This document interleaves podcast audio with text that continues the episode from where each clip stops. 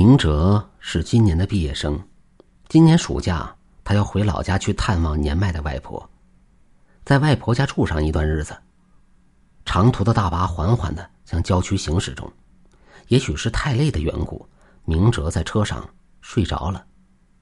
良久后，大巴车驶出了喧嚣繁华的城市，高大的建筑物在车后慢慢的消失。大巴驶进了一条乡间小路里。坑坑洼洼的泥巴路使得车上的乘客受到颠簸以后非常不满，都希望可以早点到达目的地。车上的人已经发表了意见了。漫长的旅途，有些乘客也耐不住饥饿，但是车上禁止吃东西的。有四个乘客无奈，只好提前在一家饭馆门口下了车。叮咚的一声，车上的音响响了，喇叭里传来了售票员的声音：“某某号乘客。”您购买的到王村的票到了。那位乘客并没有睡着，精神亢奋的他听见提示音以后，便提起自己的行李，站了起来，走向车门。明哲被提示音吵醒后，便睡不着了。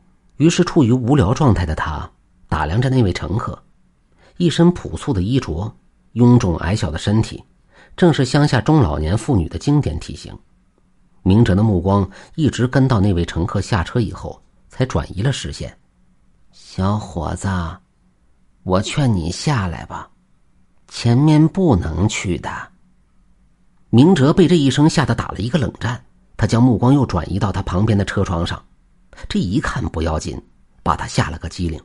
那个中年妇女在他旁边的车玻璃上贴着脸，第一次没有看清楚，因为看到的一直是那个中年妇女的背影，这一次看到的却是正面。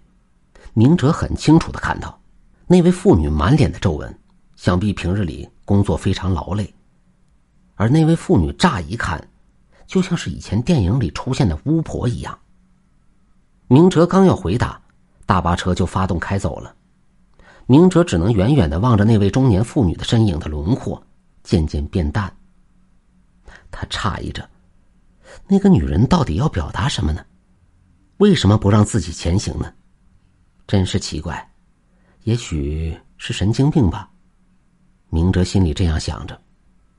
车上的人基本上都下了车了，只剩下明哲还有另外一个女人。令明哲奇怪的是，那个女人一直埋着头，并且用衣服盖住头，没有将头抬起来过。渐渐的，明哲觉得无聊，他再次睡着了。安逸的乡间小路上，空气极为清新。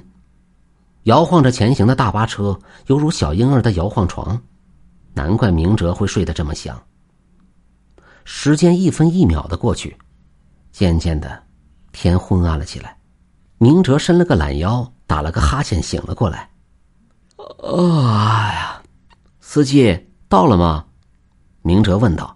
而话音刚落，明哲便一下子惊醒起来，原本的困意也消失无踪，因为他看见。大巴车孤零零的在一处很空旷的地方，周围全是小土堆，每个土堆的前方都有一块石碑，土堆的上方还压着黄色的纸。墓地，大巴车在墓地里。明哲以为大巴车只是路过墓地而已，但是定神一看，大巴车居然丝毫未动，处于一大片坟地的中间。明哲又回过头来，却惊讶的发现。车上的售票员和司机都不见了，只剩下那个一直低着头的女人。明哲也顾不上那么许多了，上前就摇晃起那个女人来。“喂喂！”明哲大喊道，而那女人却坐在那里，丝毫都没有搭理他的意思。明哲将那女人的头给抬了起来，这却使他彻底崩溃了。那个女人的头颅竟然是一个带着头发的头骨，明哲吓得一下子跌坐在了地上。慢慢的向车门移动着，突然车身一阵摇晃，明哲由于受到摇晃以后没有抓稳，头撞在了金属扶手上，整个人晕了过去。哎，哥们儿，哥们儿，醒醒，到站了！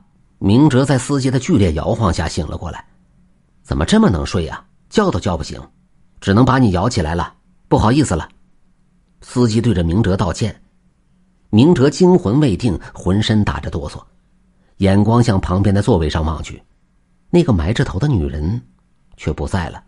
啊，请问我这是在哪儿啊？哦，还能在哪儿？当然是在俺的客车上啊！司机大叔无奈的回答道：“嗯，那边的那个女的去哪儿了？”明哲伸出了哆嗦着的手指，指向了隔壁座位，而司机的一席话令明哲无法置信。“哦，啥女的？这车里就剩下咱俩了，售票员也下车吃饭去了。”明哲听完此言，吓得赶紧抱起行李就跑下了车，只剩下司机大叔在车上发呆。这个娃子。神经有问题，司机摇着头说道：“明哲也有些日子没有回来了，这次回来看着眼前的景物非常陌生。以前都是家人开车直接到外婆家门口，对于路线他都是没有那么在意。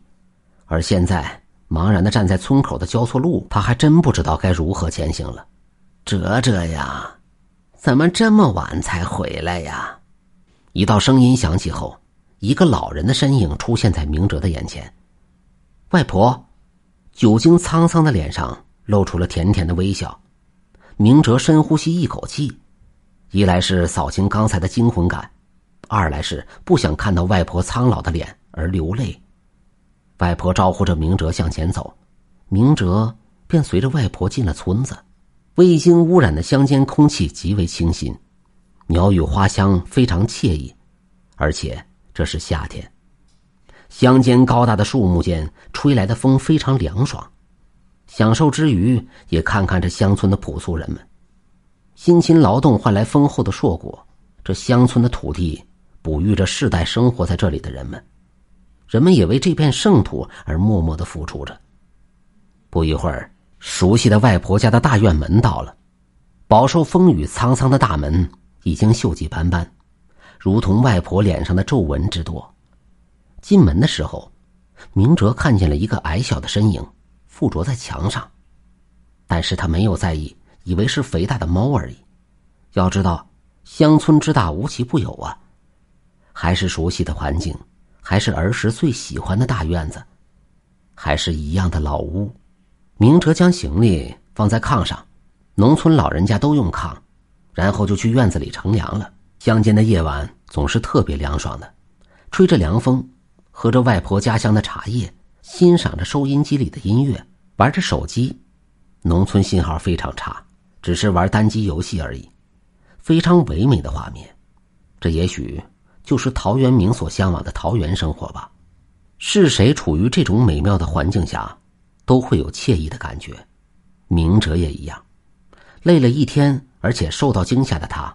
早早的就洗洗睡了，而就在洗澡的时候，木盆里的水突然就变成了红色的，那红不是一般的红，是绯红，越看越像是血的颜色，从内到外渗透着令人颤抖的血红色，而且更要命的是，这水竟然还散发着血腥味道。没错，这的的确确是血。明哲待在木盆，想要出来。可是脚底下却像是沾了胶水一般，怎么样也挪不开。就这样，那些红色的血液在他身上肆意流动。明哲大声的招呼外婆，可是外婆却始终没有出现。明哲绝望了。而就在这时，门突然打开。哲哲，洗个澡咋这么慢呢？外婆的突然冲进来，让明哲有了生的希望。而一桶的血水也变成了原来的清水。明哲知道自己没有危险了，他立刻跳了出来。令人喷饭的事情发生了，只见一个青年全裸着站在一个七旬老太太的面前，样子甚是滑稽。少顷时刻，明哲发现了自己的尴尬，红着脸回到了屋里，穿好衣服后，转念一想，不对，外婆不会私自闯入别人的浴室的，而且。明哲四处打量着这不大的小卧室，突然，他发现了一丝不对劲儿。外婆信佛，在每个房间都会贴上佛像，但是浴室没有，卧室没有。明哲想到这里后，便迅速的跑向了大厅。果不出所料，大厅也没有佛像。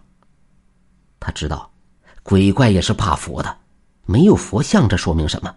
说明了眼前的一切都是虚假的。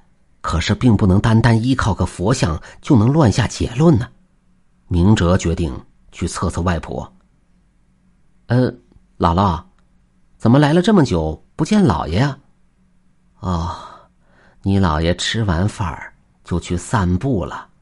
这也是，外孙子都来了，这老头子出去瞎溜达啥呀？明哲听此言后，立刻吓得跑出了家门。对，你们肯定猜到了，明哲外公已经过世了。明哲不敢相信这一切是真的，他跑出了屋外，却发现了身处一片坟地中，正是大巴在的那个坟地。他瞪大了双眼看着眼前的景物，冷汗哗哗的往下流，他又像发疯了似的到处乱跑，希望找到出口，逃出这片诡异的地界。这就是生命的求生欲望，任何求生的机会都不可以错过。漫无目的的跑着。却忘了所有的疼痛和疲惫，只有一个念头：逃出去。可是既然来了，人家让你走吗？明哲实在是跑不动了，一屁股坐下来等着死亡的降临。他放弃了求生的机会。在眼前，不知是明哲的眼神出了问题，还是真实的，他看见几个人蹲在地上，不知道在干些什么。他又燃起了一把希望之火，他站起来跑了过去。过去后才真相大白，四五个人蹲在草地里吃着地上的腐烂肉体，可是令人费解的就是，那肉体正是明哲的身体。数日后，警方接到新案子，说是有辆大巴车刹车失灵，一头钻进了一片坟地里，无人生还，而那大巴车上。有四个人嘴里叼着骨头，车上本应该是三十人，却只发现了二十九人。经过 DNA 鉴定，那骨头正是一个叫做明哲的乘客他身上的。